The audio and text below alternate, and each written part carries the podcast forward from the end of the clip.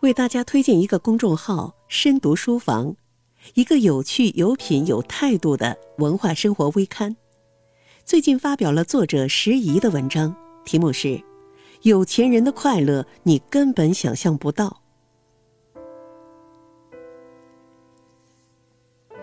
你以为有钱人真的很快乐吗？是的，他们的快乐你根本想象不到。姑妈的儿子，也就是我表弟，一九九三年出生，是个佛系青年。平时挂在嘴边的口头禅就是：“都行，随便，没问题，也可以。”做什么事都是一副无所谓的状态。但就是因为做事随随便便，他前几天被老板炒了鱿鱼，姑妈给气得不得了。你再不上进，一辈子就只能这样了。表弟慢悠悠地说：“嗯，做个平凡人也很好啊。”姑妈急了：“好个屁呀！”表弟立马百度出两条新闻，第一条是一个调查，财经作家吴晓波搞了一个调查，发现中国三分之二的富豪活得不快乐。第二条是关于马云的。我这辈子最后悔的事情就是创建了阿里巴巴。我本来只是想成立一家小公司，没想到它变成了这么大的企业。我最快乐的日子是拿九十一元工资的时候。表弟指着两条新闻对姑妈说：“看见没，富豪们也活得都不快乐。马云觉得最快乐的日子。”就是他最贫穷的时候，所以说平凡有什么不好？马云在开讲了上说：“其实钱有什么用？财富有什么用？我从来没碰过钱，我对钱没有兴趣。”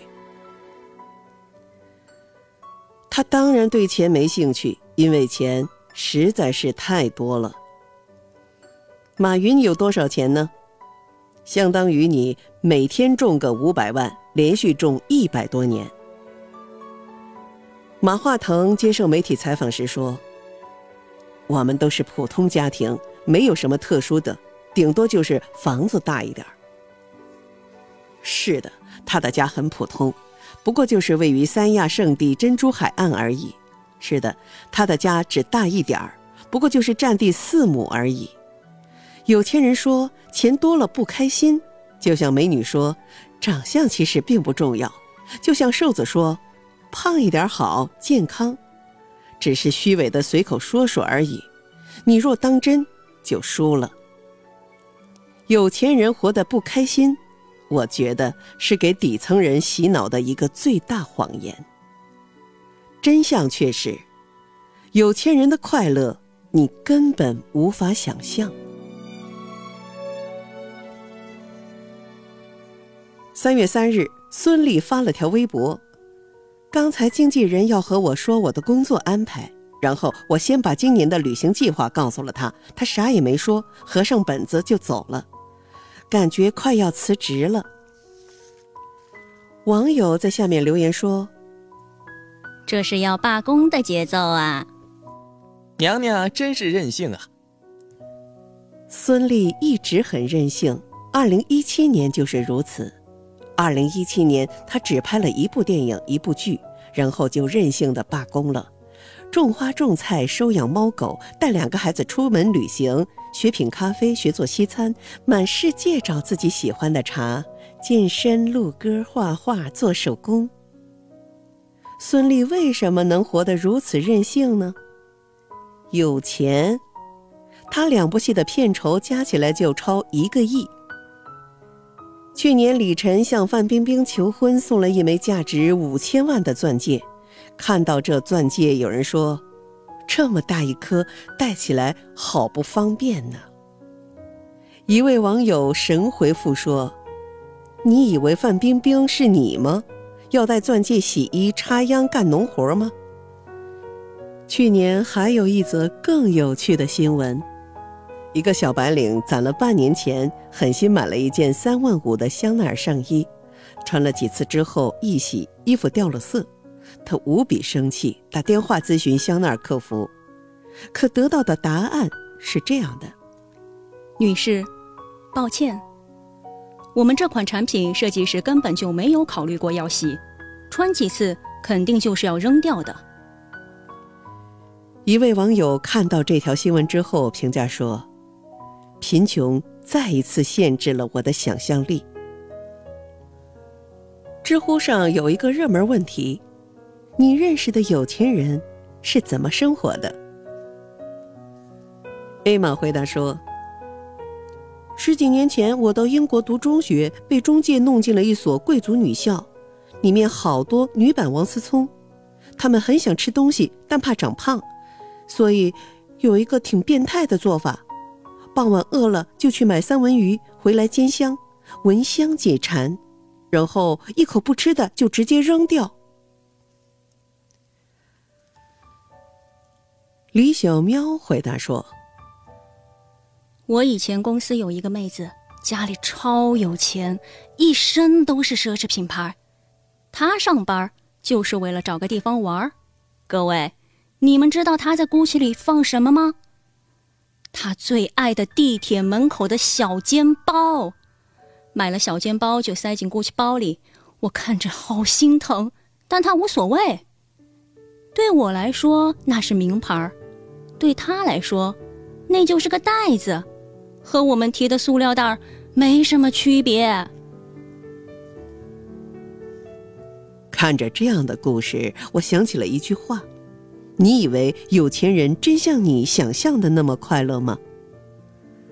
不，有钱人的快乐你根本想象不到。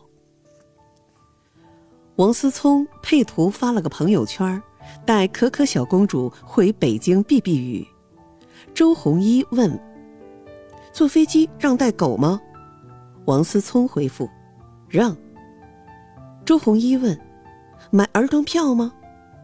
王思聪回他：“不知道，我是私人飞机。”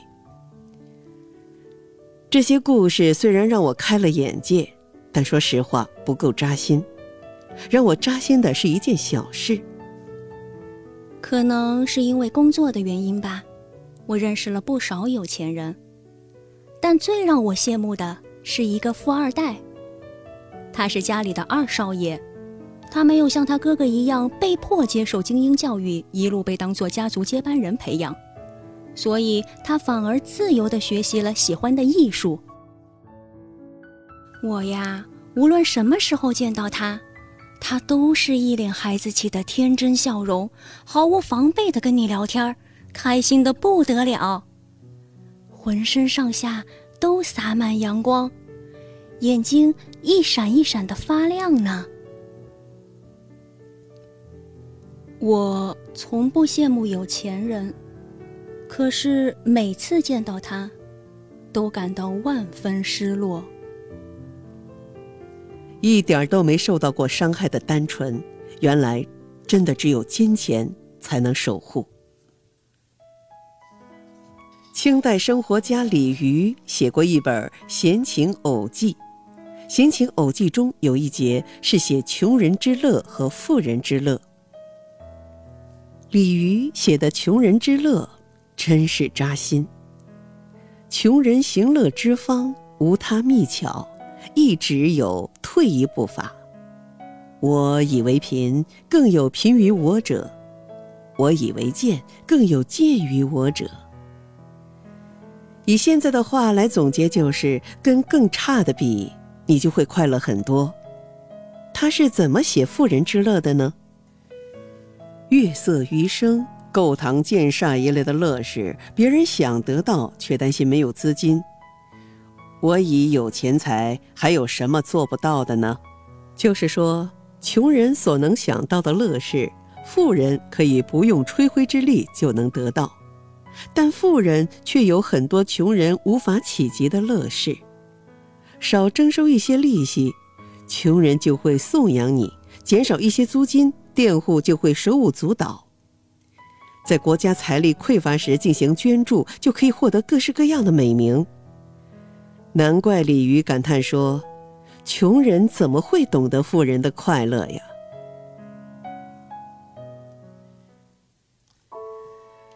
深圳的楚先生患上强直性脊柱炎，需要做髋关节置换手术，治疗费需要三十万元，不治只有死。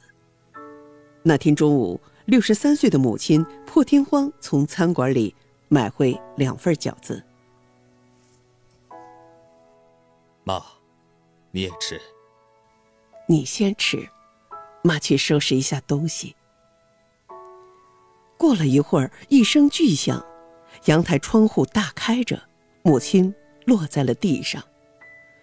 母亲企图以跳楼身亡的方式获取保险赔款，以治疗儿子的病，却不知道这份保单已经过期。一个叫蒙医生的讲过另一个故事。前几年我在医院实习，有一天夜里，急诊室冲进来两位农民工。一位紧紧握住指头，直冒鲜血。旁边酒瓶子里泡着半截手指，不用说，手指断了。导师说：“现在接还来得及，以后手指功能基本不受影响。”要多少钱？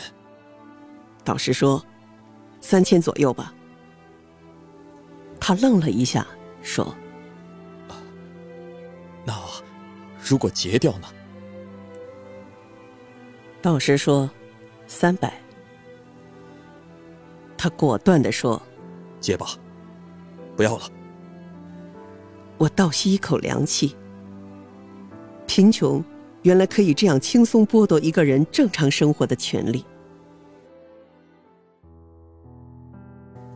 去年七夕之前，胖哥李小璐在微博上求助：“七夕到了，送女朋友什么礼物好？二百元以内。”送食用油，送洗手液。但有个女孩来了一句神回复：“不如送她一个自由。”让人扎心的是，这条回复瞬间点赞过万。一位网友评论此事，说的更扎心。最近几年流行一个词“直男癌”，不给女朋友买买买，直男癌；过节送女朋友便宜礼物，直男癌。不把女朋友当公主宠，直男癌；不能照顾女朋友情绪，直男癌。其实，我也想给你买买买，我也想逢年过节送你昂贵的礼物，我也想把你当公主宠，让你什么都不做，我也想时刻的陪伴你，常常逗你开心。但是，我没钱呢。没钱就是直男癌，有钱那叫霸道总裁。哪有什么选择困难症，还不是因为穷？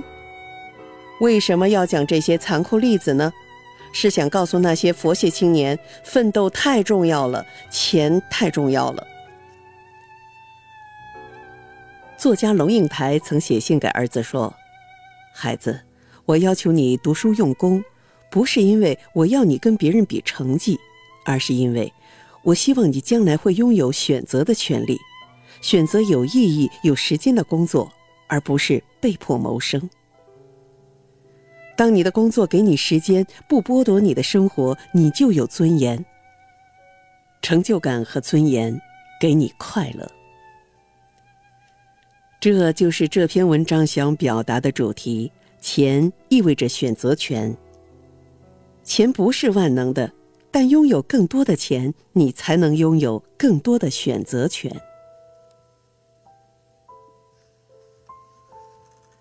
二零零三年，乔布斯被查出胰腺癌，胰腺癌被称为“癌中之癌”，一般一查出就是晚期，患者平均寿命只有九个月。乔布斯查出患胰腺癌之后，医生断言，活过一年的概率不足百分之十。但乔布斯立马做了一个决定，花几十万美元做了一个基因检测。这个检测全世界只有二十个人做过。为什么要做这样一个检测呢？医生了解驱动肿瘤发生的分子特征后，可以量身选择特定的药，破坏让细胞癌变的分子活动。为此，乔布斯每年得付出上百万医疗费，每年花费百万美元，对我们来说是个天文数字，但对乔布斯来说，不过就是从他身上拔根汗毛而已。一般患者平均寿命只有九个月，但乔布斯因此而多活了八年。在这八年里，他造出了改变世界的智能手机。钱意味着什么？不仅仅意味着住房、教育、旅行、医疗，更意味着时间、自由和无比多的选择权。我们年轻时为什么要努力奋斗？其实目标不是那个钱，而是拥有更多的选择权。一个人最可耻的行为就是明明自己碌碌无为，还安慰自己平凡可贵。最近，一张财务自由表在网上流传。这张表将财务自由划分为九个层次。如此划分未必准确，但有点意思。初段，菜场自由，想买哪种菜就买哪种菜，不看价格。二段，饭店自由，想去哪儿吃饭就去哪儿吃饭，不看价格。三段，旅游自由。想去哪儿旅游就去哪儿旅游，不看价格。四段，汽车自由，想买什么车就买什么车，不看价格。五段，学校自由，子女想选什么学校就选什么学校，不管成本。六段，工作自由，想做什么工作就做什么工作，不图挣钱，只求开心。七段，看病自由。只要能看好病，不计较医疗费高低。八段，房子自由，想买什么房就买什么房，不计较房价。九段，国籍自由，想选哪个国家作为国籍就是哪个国家，不管成本。为什么倡导年轻人要努力奋斗呢？